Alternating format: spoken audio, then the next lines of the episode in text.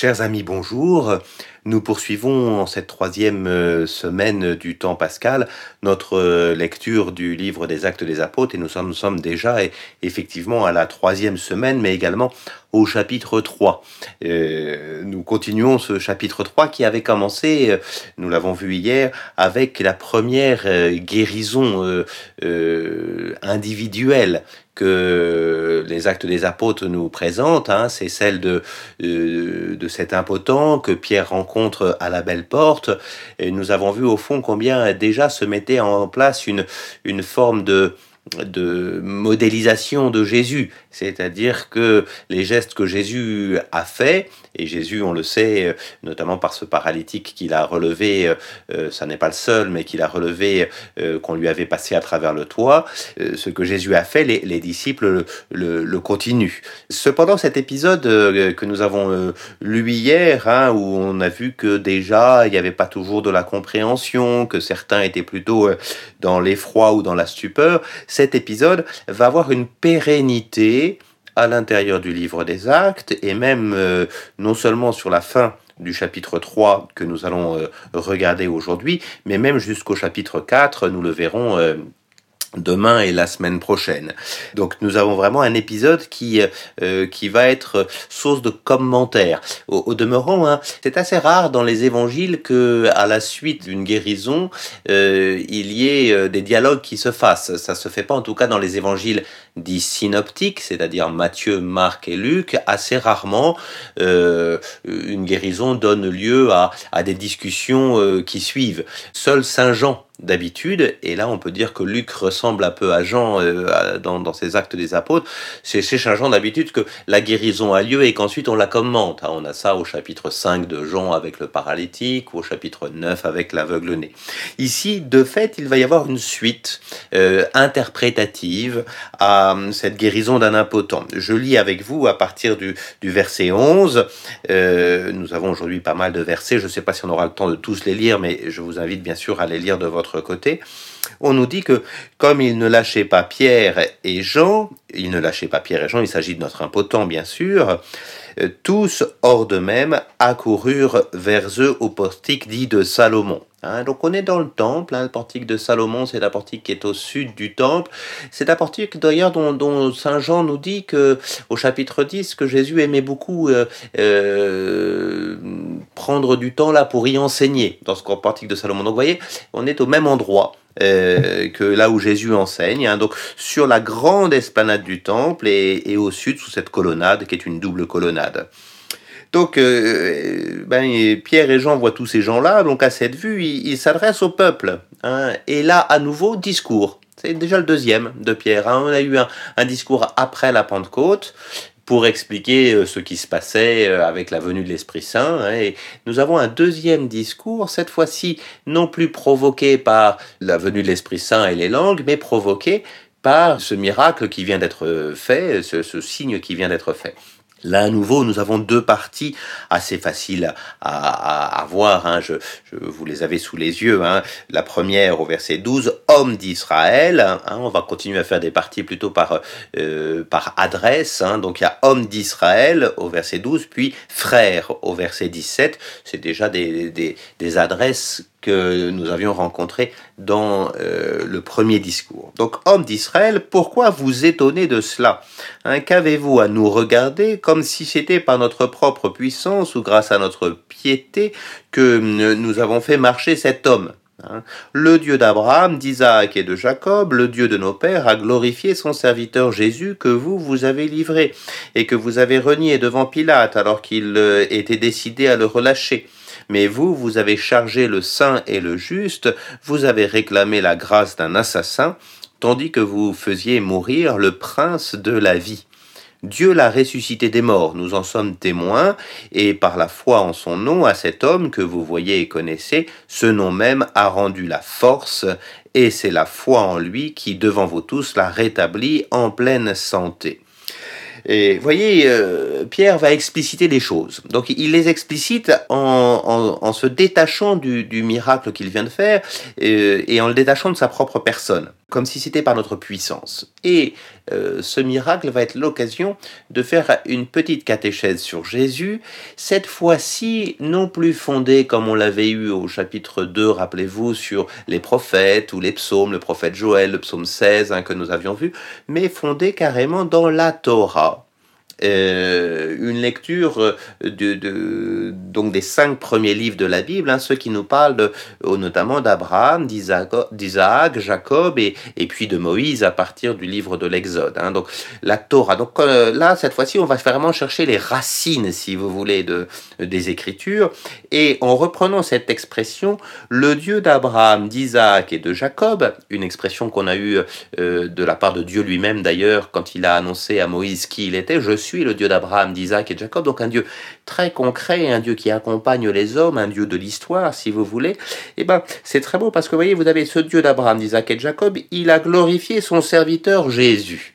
Alors, L'expression glorifier son serviteur, là, elle vient de, de, des oracles du serviteur souffrant. Donc, il y a aussi un peu de commentaire d'Isaïe ici.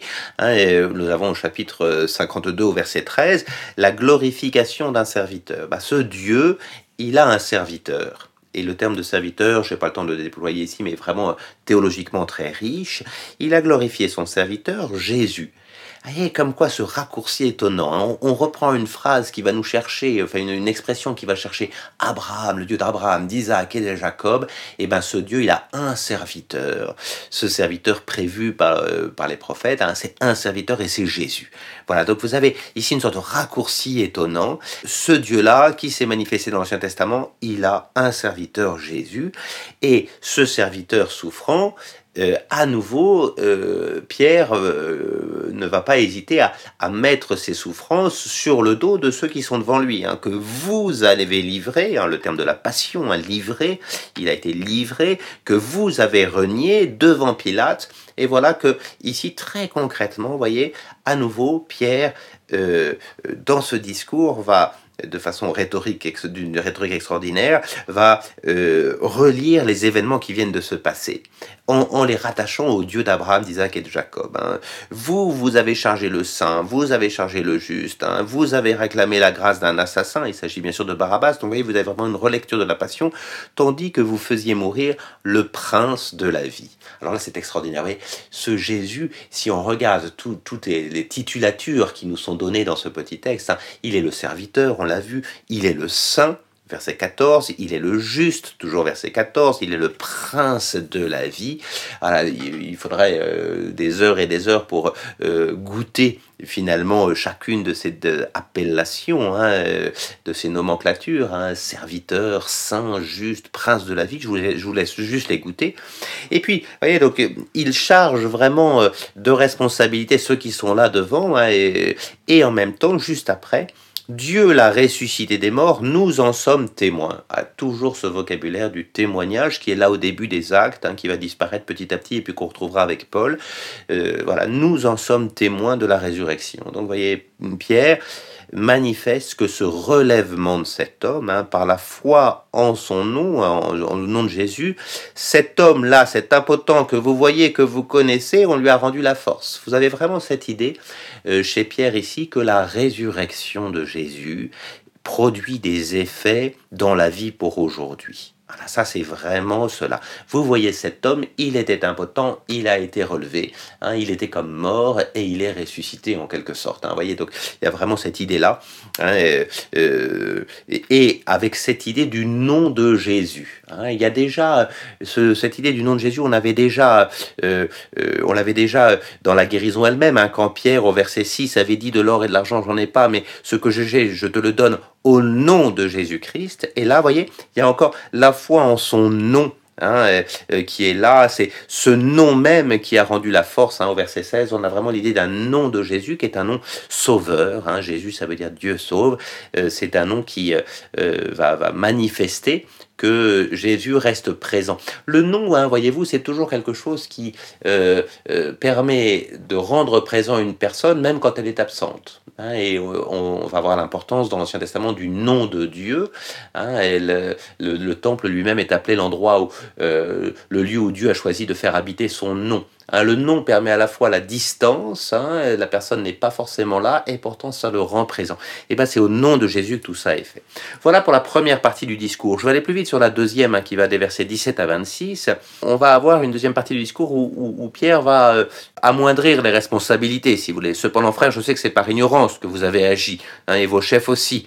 Euh, voilà, donc vous avez vraiment cette idée euh, qu'il y a une forme d'ignorance, mais que c'est ce qui a permis aux Écritures de s'accomplir. Verset 18, hein, Dieu a accompli ce qu'il avait annoncé d'avance pour tous ses prophètes. Et à partir de là, vous allez avoir une invitation à la repentance, mais surtout euh, l'idée de, de, comprendre que Jésus est vraiment le prophète rejeté. Ça, c'est une idée qui est très importante chez, euh, euh, chez, chez, Luc, hein, dans l'œuvre de Luc.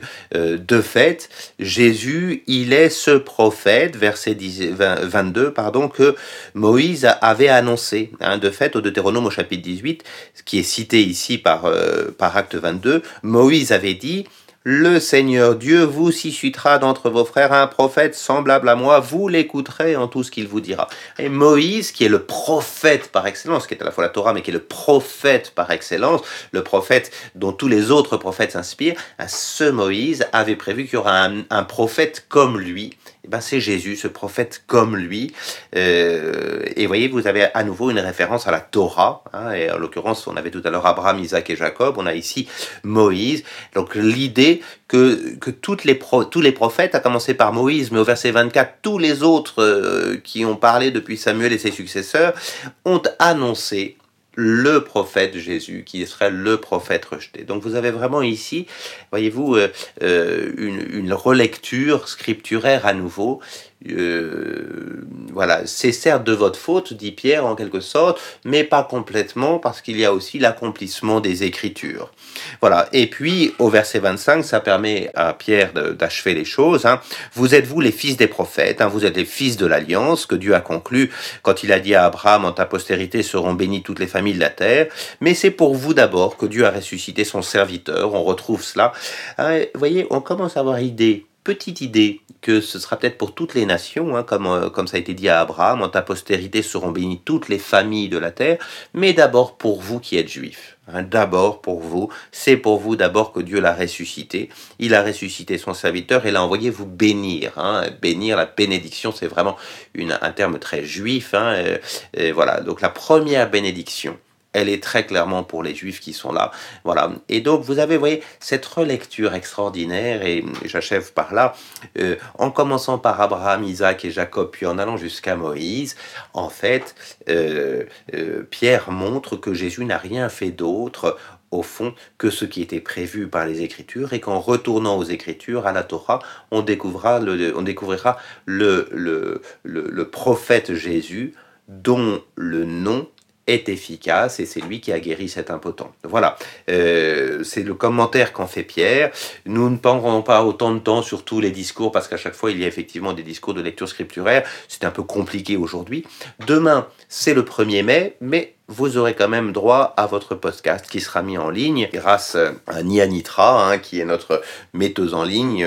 Euh, voilà, et j'en profite aussi pour remercier aujourd'hui Sarah, qui euh, a travaillé à, la conception, à la production de ces podcasts, voilà, et puis à toute l'équipe hein, qui euh, s'occupe à ce que ces podcasts soient mis en ligne et qui veulent bien, dès demain 1er mai, prendre quelques instants dans leur jour de congé pour pouvoir vous donner le cinquième podcast de la semaine. À très vite.